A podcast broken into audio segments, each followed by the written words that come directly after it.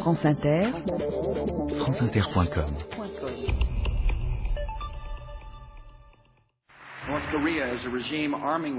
La Corée du Nord possède des missiles et des armes de destruction massive et affame sa population. Des États comme celui-ci et leurs alliés terroristes constituent l'axe du mal et menacent la paix du monde.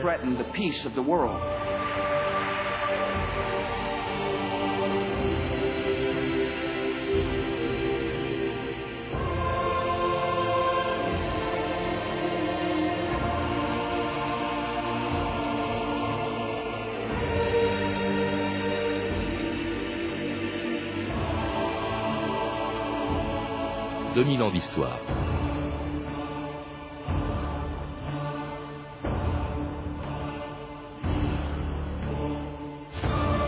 Le 29 janvier 2002, dans son traditionnel discours sur l'état de l'Union, George Bush accusait la Corée du Nord d'être, avec l'Iran et l'Irak, un des trois pays constituant un axe du mal et menaçant la paix du monde.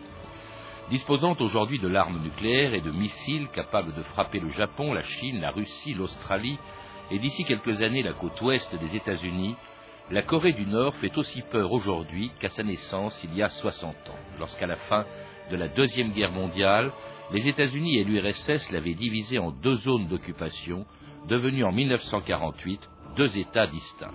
Au sud, une République de Corée, alignée sur les États-Unis, et au nord, la République populaire et démocratique de Corée, un État communiste, qui deux ans plus tard déclenchait le premier grand conflit de la guerre froide, en envahissant la Corée du Sud et en provoquant l'intervention des Nations Unies réclamée par le président des États-Unis de l'époque, Harry Truman. Korea is a small country, thousands of miles away. La Corée est un petit pays à des milliers de kilomètres. Mais ce qui se passe là-bas concerne chaque Américain. Une telle agression met en péril la sécurité de toutes les nations libres. Une réaction rapide des Nations Unies pour réprimer une agression illégale en libérant les peuples du monde entier fera date dans la longue quête de l'humanité pour voir régner le droit au sein des nations. En Corée, par le sud, l'est et l'ouest, les forces des Nations Unies attaquent, provoquant un revirement complet de la situation. Le 15 septembre, c'est le débarquement à Incheon. Partout sur les routes, des débris de toutes sortes, des carcasses de chars, disent la violence des combats. Le général MacArthur pouvait alors adresser à ses troupes son message laconique Bien joué. Et c'était en 1950 le début du premier grand conflit de la guerre froide, une guerre qui, pendant trois ans en Corée, allait opposer l'Est et l'Ouest et puis diviser définitivement ce pays en deux, avec au nord un régime communiste qui a aujourd'hui 60 ans et dont nous allons rappeler l'histoire avec mon invité Pierre Rigoulot. Bonjour. Bonjour. Alors vous venez de publier chez Bûcher-Chastel un livre, État voyou, qui, a été, euh, qui est une réédition mais qui a été actualisé.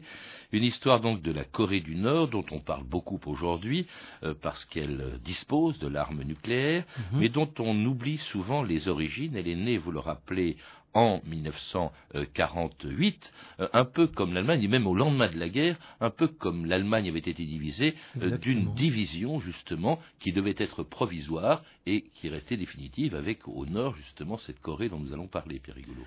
Oui, ça fait exactement 60 ans qu'a été déclarée donc cette République populaire et démocratique de, Corée officiellement.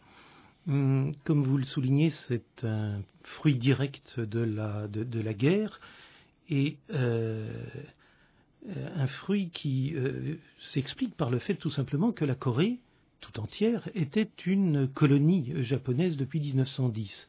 Et donc lorsque le Japon est à genoux, c'est-à-dire au lendemain même de de l'explosion de la deuxième bombe atomique, celle de Nagasaki, le 9 août, les soviétiques déclarent la guerre au Japon et foncent vers le sud, traversent la Mandchourie et entrent en euh, Corée.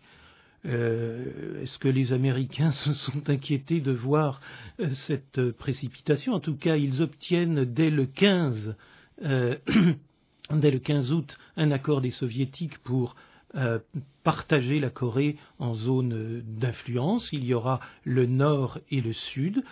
Cette séparation est confirmée internationalement. Une tutelle soviéto-américaine est reconnue et une conférence à Moscou euh, le confirme, mais en même temps prépare des élections générales. Alors, à l'époque, les États-Unis et l'URSS sont des alliés, étaient des alliés contre le Japon. Oui, c'est pour ça que l'accord se fait voilà, rapidement. L'accord se fait rapidement, mais il va devenir quelque chose de définitif lorsque commence la guerre froide. Les États-Unis euh, et l'URSS fondent la Corée simultanément en 48 euh, la Corée du Sud née en août et la Corée du Nord en septembre, deux États bien distincts, avec à la tête de la Corée du Nord un homme qui d'ailleurs y est resté pratiquement un demi-siècle, et qui a été choisi en fait par, par l'URSS et qui était Kim Il-sung, Pierre Rigoulot. Oui, c'est un parfait inconnu que ce Kim Il-sung. Euh, c'est un parfait inconnu. Euh, le père de l'actuel président. C'est le père de l'actuel président. Euh, il était probablement commissaire politique dans une des petites euh, troupes de guérilla anti-japonaises en Mandchourie. Et euh, à ce titre, je veux dire à ce titre politique, il était une garantie pour les soviétiques. Les communistes coréens ne sont pas si nombreux et euh, il va arriver dans les bagages euh, de l'armée soviétique. Et mettre en place un régime communiste et surtout deux ans plus tard déclencher une guerre qui allait durer trois ans en essayant, en tentant de réunifier la Corée à son profit, en envahissant donc la, la Corée du Sud. C'était le début d'une guerre de trois ans qui s'arrêtait le 27 juillet 1953 avec l'armistice de Panmunjom. Panmunjom, deux ans après leur ouverture, les pourparlers d'armistice aboutissaient. Dans cette pagode de la paix construite pour la circonstance, le général Harrison, au nom des forces de l'ONU, et le général Nam Il, au nom des forces sino-coréennes, signaient l'armistice dans un silence effrayant et se retiraient sans un mot, sans un salut. La guerre s'est arrêtée, mais les visages sont restés fermés. Et ils sont restés fermés jusqu'à aujourd'hui, hein, de part et d'autre de ce 38e parallèle qui fixe définitivement, enfin tant que ça dure en tout cas, la frontière entre ces, ces, deux pays, une espèce de rideau de fer entre les, les deux Corées, ah, au nord duquel donc euh, Kim, Il, euh, Kim Il-sung met en place un, un, système communiste et un système communiste dur, stalinien. C'est d'ailleurs l'époque de Staline est marquée, vous insistez longuement là-dessus, Pierre Rigoulot, par un système concentrationnaire qui existe encore aujourd'hui. Oui, euh, tout, tout, se fait par étapes. Hein. On a d'abord la construction d'un, je, je, dirais, des structures économiques et politiques d'un État, puis la déclaration officielle euh, il y a donc précisément 60 ans, puis la tentative d'unifier la Corée par la force avec le, les conseils, l'aide de Staline, Kim, Kim, Il-sung euh, demande depuis longtemps euh, ce droit à libérer sa patrie, mais euh, Staline, probablement beaucoup plus fin stratège que lui, attend que les choses se stabilisent, que les communistes prennent le pouvoir en Chine, etc. Et, donc cette guerre est déclenchée, une, sorte de guerre d'accordéon, puisque les Nord-Coréens sont prêts de l'emporter jusqu'à cette euh, de, MacArthur, dont nous entendions quelques, quelques échos tout à l'heure. Les troupes de l'ONU vont jusqu'à la frontière euh, euh, chinoise, et là, les euh, volontaires chinois rétablissent l'équilibre. Donc, en 53, on est à peu près à l'endroit où on est parti. D'où de longues négociations, de longues discussions euh, qui euh, confirment euh, l'existence de deux États euh, très différents. L'un au sud, donc, qui, euh, va se, qui, enfin, qui est tourné vers l'Occident et plus particulièrement les États-Unis. L'autre au nord, qui va tout de suite avoir différentes manifestations, je dirais, de, stalinisme dans, le domaine économique, par exemple. On, on, se lance tout de suite dans la production de l'industrie lourde, de l'industrie lourde avec l'aide de, l'Union soviétique et de la Chine, euh, sur le plan euh, politique, on quadrille la population, euh, on euh, contrôle, on euh, enferme, puisque se met en place à cette époque un certain nombre de camps de concentration, aujourd'hui encore. Comme camps de rééducation, disent les Coréens du Nord. Eh bien, il y a euh, quelques-uns qui sont des camps de rééducation, en effet, euh, avec les difficultés euh, qu'on imagine pour euh, manger, se soigner, etc., qui font qu'il y a pas mal de victimes, mais il y a aussi d'autres camps pour les ennemis politiques directs, je dirais, qui sont de véritables camps d'extermination. Alors ce, système est aligné sur l'URSS. La Corée de Kim Il-sung prend bien soin également de ne pas trop prendre parti lorsque se produit le divorce entre Mao euh, et Khrouchtchev, entre l'URSS et, la Chine. Elle adopte même un système très original, une voie originale, euh, qui s'appelle le Juche. Expliquez-nous de quoi il s'agit, Pierre Rigoulot. Euh, le Juche est mis en avant en effet pour justifier la position très particulière de la Corée une position qui euh, balance, je dirais, entre le voisin chinois et le grand frère soviétique. Euh, seulement, on n'est plus entre l'un et l'autre, on est de plus en plus ailleurs. Il, le président, enfin le dirigeant, le numéro un nord-coréen Kim Il-sung, refuse de plus en plus de se situer entre l'un et l'autre, d'avoir à se prononcer. Il est polycentrique, si je puis dire, et c'est assez amusant, car il rejoint par là euh, la position de communistes européens qui sont vraiment très éloignés des Nord-Coréens. Je pense au Parti communiste italien. Alors, le Juche, ça veut dire en gros, c'est l'autosuffisance. Le Juche, c'est l'autosuffisance. Hein, c'est l'idée qu'il s'agit de, constituer un, régime qui euh, fonctionne par lui-même, euh, sans aide extérieure, ou en tout cas en étant capable de se passer de toute aide extérieure. Et euh, la, relation importante, elle est décrite comme celle qui existe entre le dirigeant et le peuple, euh, le, peuple en somme qui ne fait qu'un et dont la euh, comment dire dont, la manifestation, l'expression, c'est la personne même du Suryang, le Suryang, c'est-à-dire le, grand dirigeant, le représentant de la population. Devant le portrait de notre Père bienveillant, le peuple remercie celui grâce auquel nous avons eu une bonne récolte et souhaite la même chose au peuple de Corée du Sud quand le pays sera réunifié. Sous les rayons du soleil du grand leader, le nord de la République devient le paradis sur terre. Nous remercions le grand maréchal Kim Il-sung.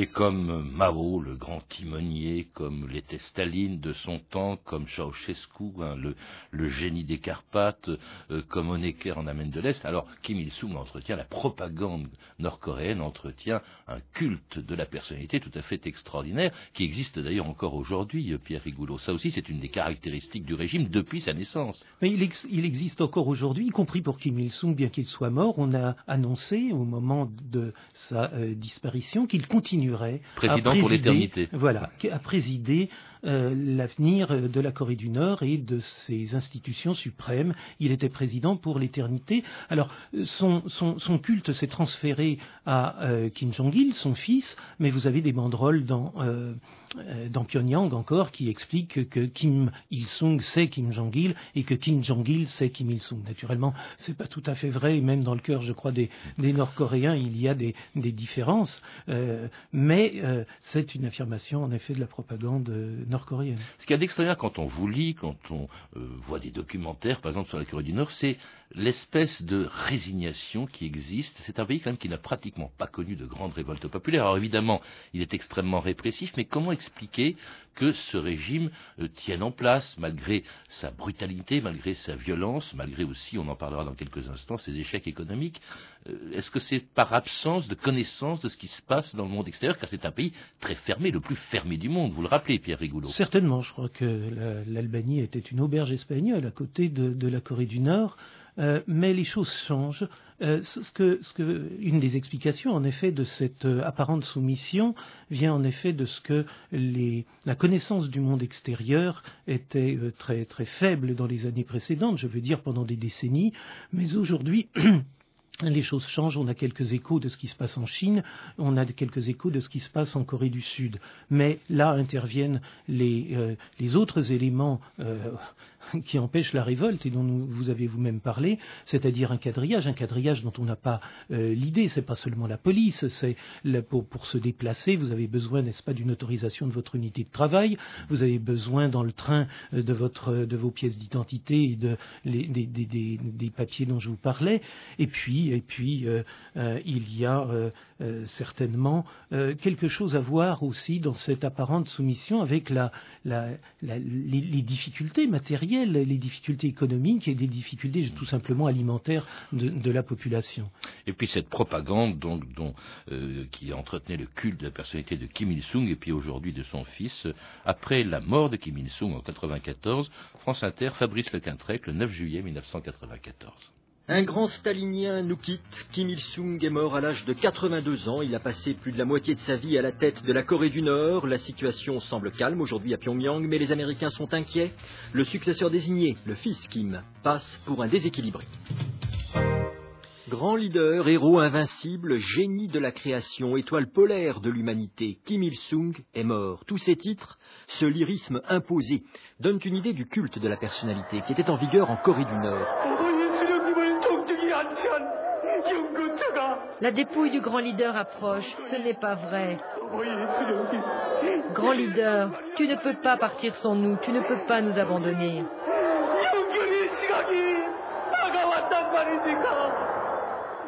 Et c'était en 1994 la détresse réelle ou feinte hein, de, ces gens qui pleuraient la mort de Kim Il-sung, auquel donc euh, son fils succède, Kim Jong-il.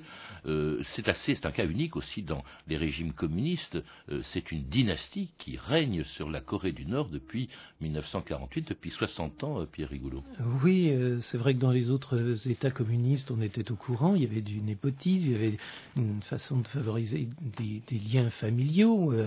Euh, Raoul Castro succède à Fidel Castro, le, gendre de Khrouchtchev avait une, des positions importantes, etc., etc.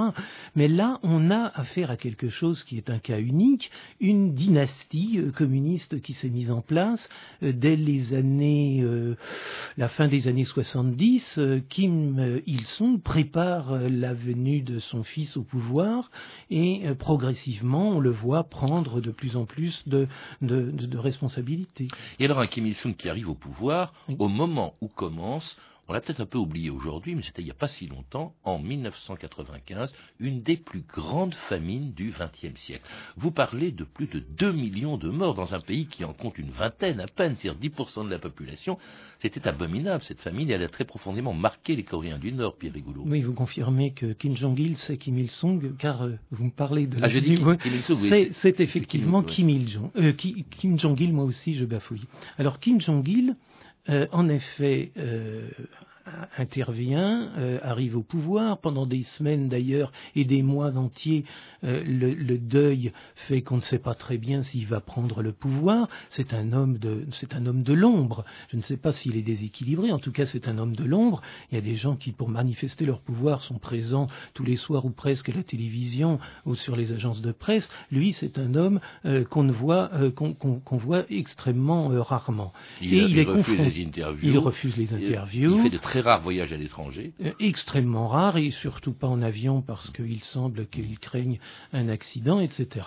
Et il est confronté, vous avez raison de le dire, très vite à un problème euh, dont je ne suis pas sûr d'ailleurs que ce soit son problème majeur, c'est celui de la famine euh, qui éclate à la fin des, enfin au milieu, mais surtout à la fin des années 90. Enfin les années 96, 17, 18 surtout sont terribles.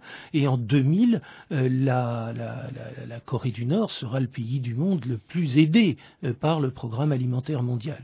C'est une famine euh, dont nous ne savons pas, il faut bien le reconnaître, euh, le nombre exact de victimes.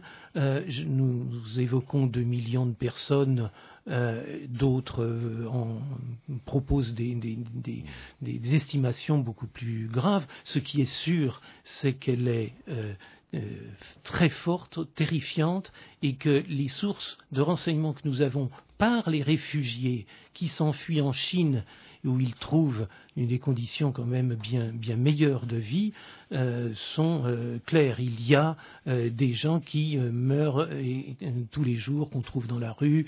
Bon, vous parlez même de cas de cannibalisme. Oui, il y a des gosses qui euh, font des dessins qu'on a recueillis et qui euh, semblent évoquer en effet euh, des, scènes comme celle-là. Alors cette, cette famine accélère un problème sérieux, aussi bien d'ailleurs pour la Corée du Nord que pour ses voisins, c'est une émigration évidemment très difficile dans ce pays replié sur lui-même, et notamment en direction de la Chine, qui du coup, en raison d'ailleurs de, des réformes de son économie et de son essor économique, passe pour être le paradis, n'est-ce pas, pour les, mhm. pour les Coréens du Nord. D'ailleurs, comment se fait-il que la Corée n'ait jamais pensé suivre cette voie chinoise tout en restant communiste comme l'est restée la Chine?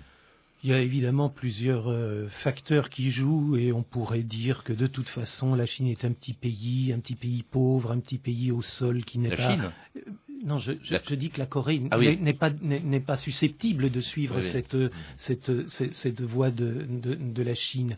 Euh, mais il y a surtout une raison politique, c'est que le, le, le, grand leader, l'étoile polaire de l'humanité actuelle, c'est-à-dire Kim Jong-il, sent bien toute la comment dire, tout le danger qu'il y aurait pour son pouvoir à voir sa population euh, multiplier les contacts entre elles, avoir quelques idées de ce qui se passe à l'extérieur et au fond euh, se nourrir davantage. Et une population qui est également une émigration qui se dirige également vers la Corée du Sud, ce qui explique peut-être l'amélioration des rapports entre les deux Corées lorsqu'il y a huit ans, eh bien, se produisait une spectaculaire rencontre, celle du président sud-coréen Kim Dae-jung qui rendait visite à son monologue du Nord dans, dans sa capitale, à Pyongyang. France Inter, Fabrice Drouel, le 13 juin 2000 historique. Les Corées se parlent enfin et au plus haut niveau. Voilà 55 ans que ces deux pays sont séparés par une frontière et une barrière idéologique qui semblait être installée pour l'éternité. Eh bien, le dialogue est renoué. Le leader du Nord, Kim Jong-il, reçoit pendant trois jours à Pyongyang le président du Sud, Kim Dae-jung. Je me suis rendu à Pyongyang. Pyongyang fait partie de notre pays. Les gens qui y vivent sont comme nous. Ils sont du même sang, du même esprit. La réconciliation, la coopération et la réunification du Nord et du Sud sont possibles.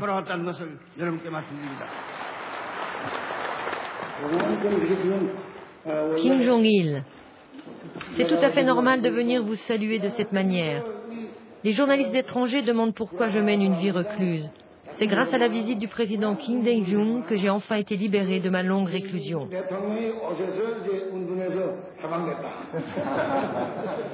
Et c'était un des très rares enregistrements de la voix de Kim Jong-il, le président donc de la euh, Corée du Nord. Hein. Euh, c'était en, 2000 et au moment d'une rencontre également historique, euh, ce qu'on appelle la Sunshine Policy. Comment expliquer ce rapprochement entre les deux Corées, entre les deux frères ennemis depuis 1948, Pierre Rigoulot? Toutes les périodes n'ont pas été d'affrontement. Il n'empêche que euh, avant la mise en route de cette politique de, dite de sunshine politique, qui est, policy, qui est une politique d'ouverture, de main tendue, euh, de tentative de faire baisser la tension entre les deux pays, euh, eh bien, il y, a, il, y a, eu surtout opposition. Une opposition qui n'a pas donné grand-chose. Donc le régime, enfin donc le, le, président Kim Dae-jung a tenté une autre méthode qui était de, justement le président sud-coréen, qui était euh, l'ouverture.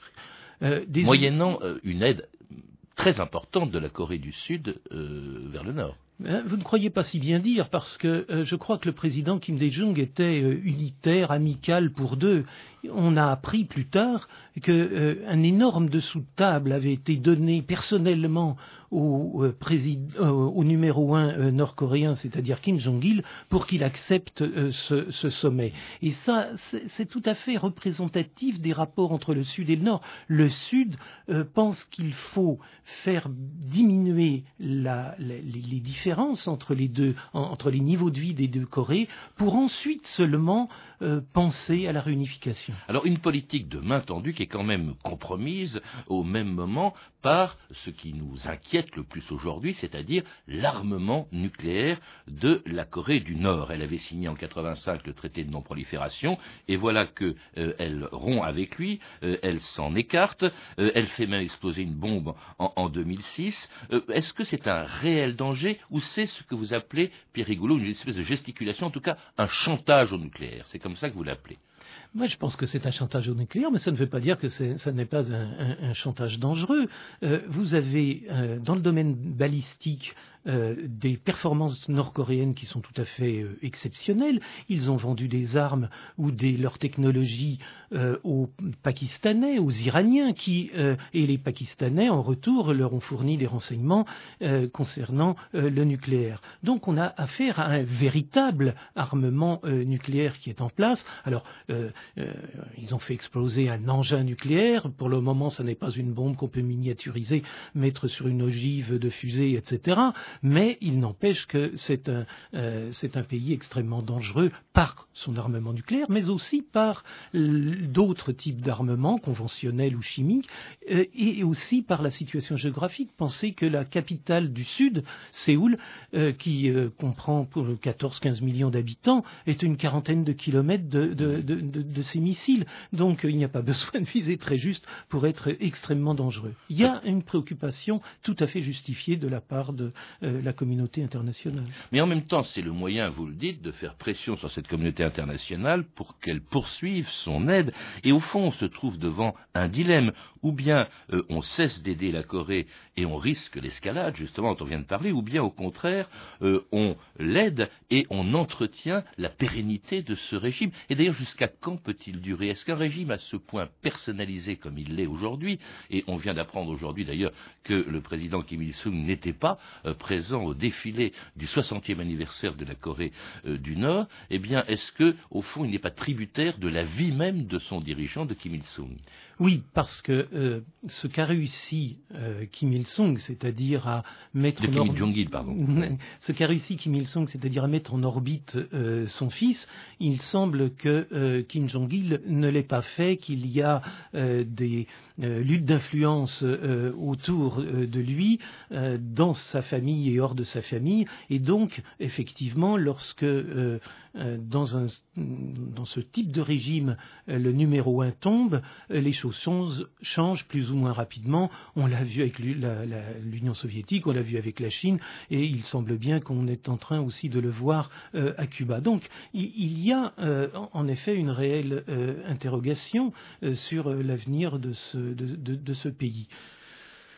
Euh, savoir combien de temps il va durer, vous savez, depuis très longtemps, on a l'impression que les conditions sont si mauvaises euh, qu'il ne va pas pouvoir tenir, qu'il va tomber.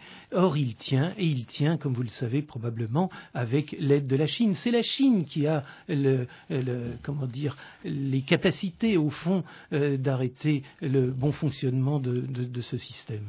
Merci Pierre Rigolo de nous en avoir parlé à l'occasion du 60e anniversaire donc, de la naissance de la Corée du Nord. Pour en savoir plus, je recommande la lecture de votre livre Corée du Nord est un voyou qui vient d'être publié dans une nouvelle édition actualisée chez Bûcher-Chastel. Vous avez pu entendre des archives pâtées de 1950 et 1953, disponibles en DVD aux éditions Montparnasse dans les collections Le Journal de votre année, ainsi que des extraits du documentaire Corée du Nord, la frontière et la guerre de Pierre et, Olivier euh, de Pierre-Olivier François, qui sera diffusé, est excellent documentaire, qui sera diffusé sur la chaîne Histoire mercredi 17 septembre prochain à 21h40.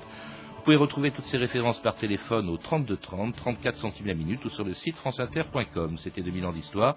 À la technique Michel Béziquian et Olivier Riotor, documentation et archivina Emmanuel Fournier, Claire Destacan et Hervé Evano, une réalisation de Anne Comilac. Demain, dans 2000 ans d'histoire, le dernier roi de France, le dernier descendant direct des Bourbons, Henri V.